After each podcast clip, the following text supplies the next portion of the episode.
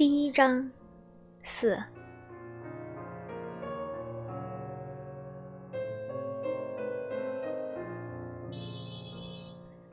这两天过得十分平静，因此显得格外的漫长。许可算是住下来了，他看我无意做饭，主动申请下厨。不过呢，听他要买的材料，我就摇头。石乐小茴香这玩意儿，我从来没有见过。新鲜百合适合做牛排的牛肉也不会有卖的。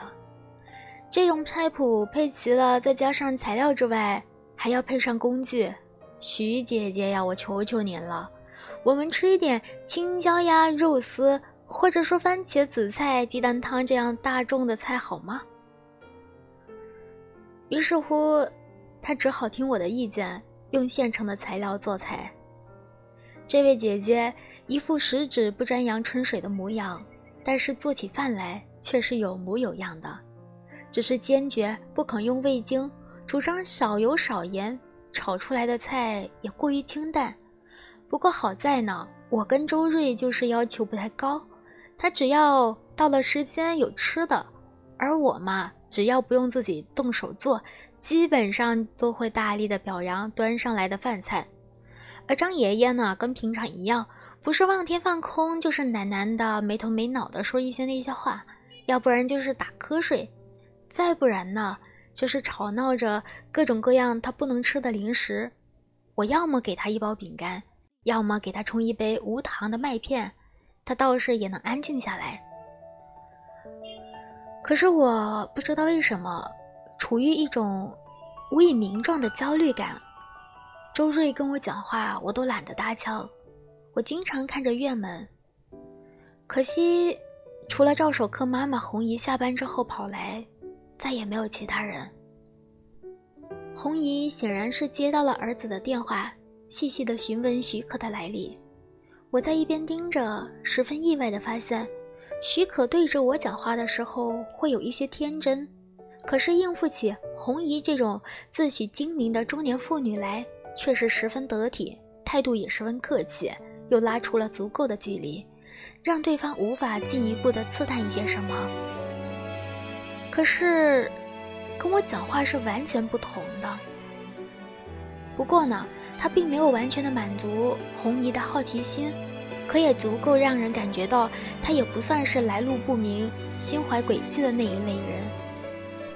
第三天下午，爸爸终于回来了，推开院门，乐呵呵的叫我：“小航，我带回来了新鲜的羊肉，晚上可以给你做羊肉火锅嘞。”他看了一眼周瑞和许可，怔住了。周瑞硬着头皮叫他：“何伯。”我爸横了他一眼，懒得理他。于是他看向许可，许可一脸惊讶。很显然，他眼前这个五十多岁的男人曾经是个高个子，现在出现老态，身材略微发福，背部习惯性的有些苟着，穿着不算得体的廉价黑色西装，戴着鸭舌帽，配上一双灰扑扑的黑皮鞋，一手拿着一个边角磨损的皮革包，另一只手托着一只还滴着血的编织袋。很显然，他看上去和小镇上来来去去的男人没有什么两样，与我顺口胡扯的那个精通琴棋书画，嗯，就是胡编的那种男人，实在是相差甚远。我也顾不上说什么了，冲过去一把夺下他手上的袋子，丢到地上，拉着他出门，一口气绕过了一条街才站住。哎呀，他抚着胸口喘气说。我又不会打那个混小子，他自有他爹收拾，你着什么急？不关周瑞的事儿，你跟我说实话，坐在院子里那个女的是不是我妈？他一惊，伸手摸着我的额头，你没发烧吧？我气冲冲的弄开他的手，我问你，她到底是不是我妈？你可放明白！你要是撒谎，我是能看出来的。你这是着什么魔呀？你怎么会觉得那么年轻的女人是你妈妈？她只不过是长得年轻而已，其实已经三十、三十四岁了，十六岁生我也能说得过去。他恼火的瞪着我：“你真是魔怔了！我跟你说，不要再想那件事，你偏不听。我告诉你，她绝对不可能是你妈，我这辈子从来没有见过她。”我堵在心头里面已经两天的一口气，忽然之间泄掉了。坐在了马路边上的那个台阶上，满嘴的口涩。我不知道到底是失望，还是心酸。爸爸也坐下了。你何必听红姨多嘴多舌呢？难道凭他酒后胡说的一句话，我就不是你爸爸了？我什么时候说过这话？我只不过是想知道。我打住了。其实，我想知道什么，连我自己都不清楚。但是爸爸明白我的意思。哪有见到一个女的就自以为是自己妈妈的道理？可是。前天他无缘无故跑来我们的家里说要租房子住，你想想看啊，我们这个破镇子有什么好玩的？我们家的房子又不是周家大湾那种明清的老宅，值得住进去，嗯，诗兴大发啥的。最重要的是，他还不停的打听你，对你充满了好奇。他皱眉，你让他住进来了，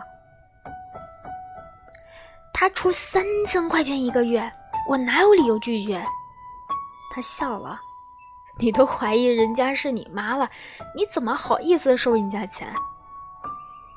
我恼羞成怒，收钱是在怀疑之前的事儿。他笑了，也还好你没有怀疑他是我在外面找来的相好上门来闹的。就算是满心的烦恼，我也忍不住笑了。你拉倒吧，人家可是城里的人，年轻时髦漂亮。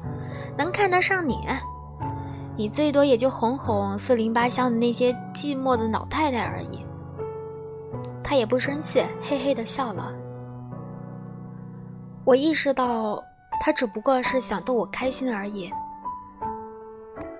可是我心里的酸涩更加的克制不住，眼泪突然之间落下来。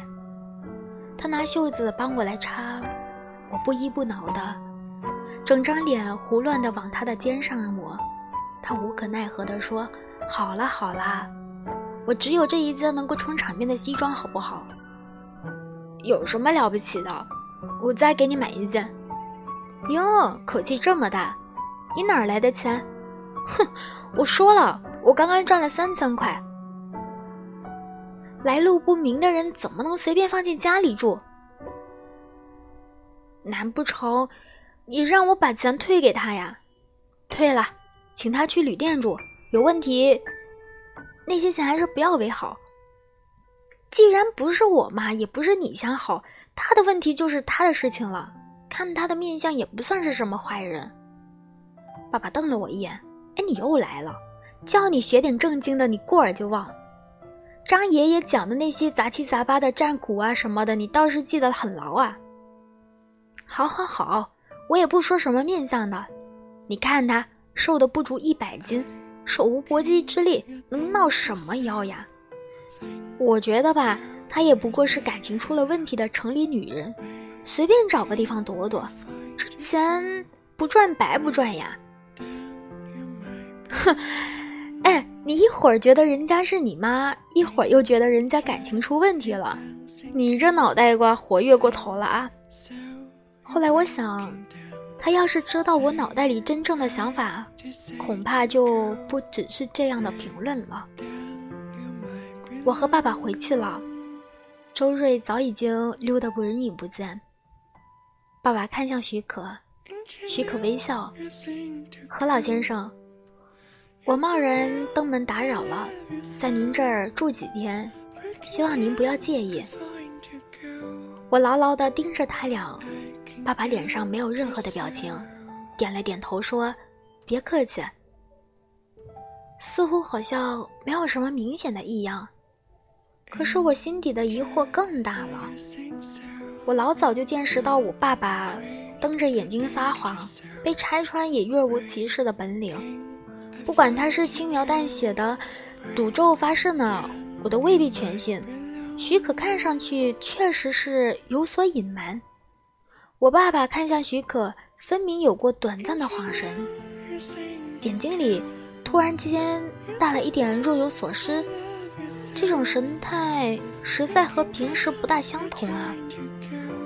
我暗暗的在心里发狠，哼，装，有本事给我一直装下去！我去找周瑞，出了镇子，一片荒地中矗立着三栋钢结构的厂房，荒废已久，占地近三十亩。他果然在里边。这座工业园是属于他爸爸周英雄的。周英雄是本县最先富起来的人之一，从稻藤小商品起家，看什么赚钱都想插上一手。六七年前，雄心勃勃掏出了全部的家底办厂，被宣传得十分的风光。不料合资的香港人一开始就抱着坑他的念头，发给他所谓的进口的生产线也是属于淘汰的产品，承诺好的出口更是从未兑现。到了后来，索性消失了。他勉强支撑了一年之后，只好关门。拿不到工资的工人早就把厂比较值钱的东西一扫而光。他雇了半聋的老头，象征性的看守厂房。当然，也拦不住周瑞。我们读书的时候，经常会放学之后跑到这里玩，在平整宽敞的车间里溜冰。更无聊的时候，就是捡一些废的零件砸玻璃来玩，或者说喝啤酒、抽烟。周瑞在空荡荡的车间里竖起了一排啤酒瓶，正在用绸城冲南来保篮球，玩得不亦乐乎。你就是为了玩这个从英国跑回来的吧？他笑道。我爸恨死这个厂了。害他赔得差点翻不了身。每一次路过这里的时候，都会拉长一张脸。不过我倒是挺喜欢这里的。回去吃饭。你爸不拿棍子抽我已经很好了，还会让我吃饭。他不会动手的，最多说说风凉话而已。你家破产没空管你的时候，在我家混了这么久的饭，也不多这一餐啊。他叹气，所以，我更觉得对不起你和何伯呀。我妈那个人，真是典型的势利眼。要说他爸爸周英雄，确实是非一般的人。负债折腾了几年之后，周家重新阔了起来。读高一的时候，他妈妈送他去省城一所国际学校，他混了半个学期不到就跑回来了。非要上原来的中学，也不知道听了谁的拨弄，他妈妈觉得他是奔着我回来的，闹上门来，摔了一沓钱，叫我爸爸管教女儿不要痴心妄想，我把他轰走了。过后看见周瑞就拳打脚踢的，周瑞也很知趣，一动不动的抱着头做沙袋状，弄得我倒是不好意思下狠手了。不过。打从那之后，我爸看周瑞一家当然不可能有好脸色。放心吧，我跟他说了，你马上滚蛋。他说啥了？他说你会痛快的滚蛋才怪呢。周瑞笑得直咳，知我者何伯也？哎，你不是说你要去北京或者上海逍遥快活吗？不走，难道等你爸来打断你的腿不成？可是，我想要你跟我一块儿走呀，不然我大老远跑回来干什么？跟你走，难不成私奔了？我也笑了，那轮到我被我爸打断腿了，那怎么可能？何伯什么时候打过你？你以前淘气的连我都看不下去了，他也没骂你啊。确实是这样，小时候的事不说。爸爸知道我才上大学就逃课的事情，问我为什么，我木着一张脸回答：“什么也不知道，就是不想上课。他居然没再说什么，所有人都会觉得我特别的任性，任性的莫名其妙。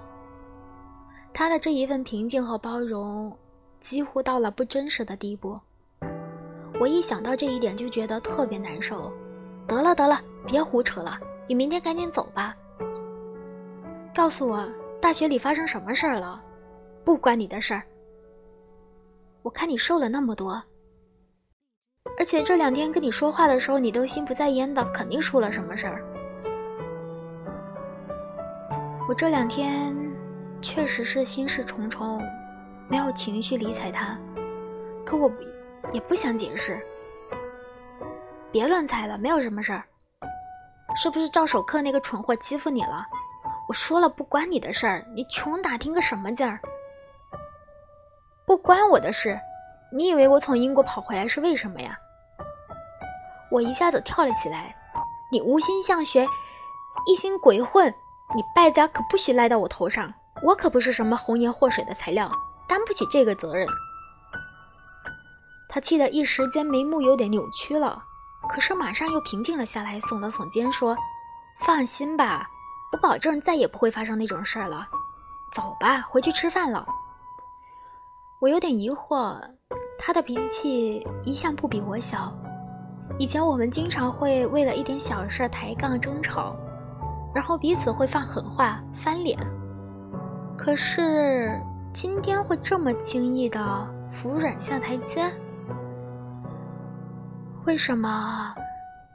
我感觉所有人都有点奇怪呢。我再度的警惕了起来。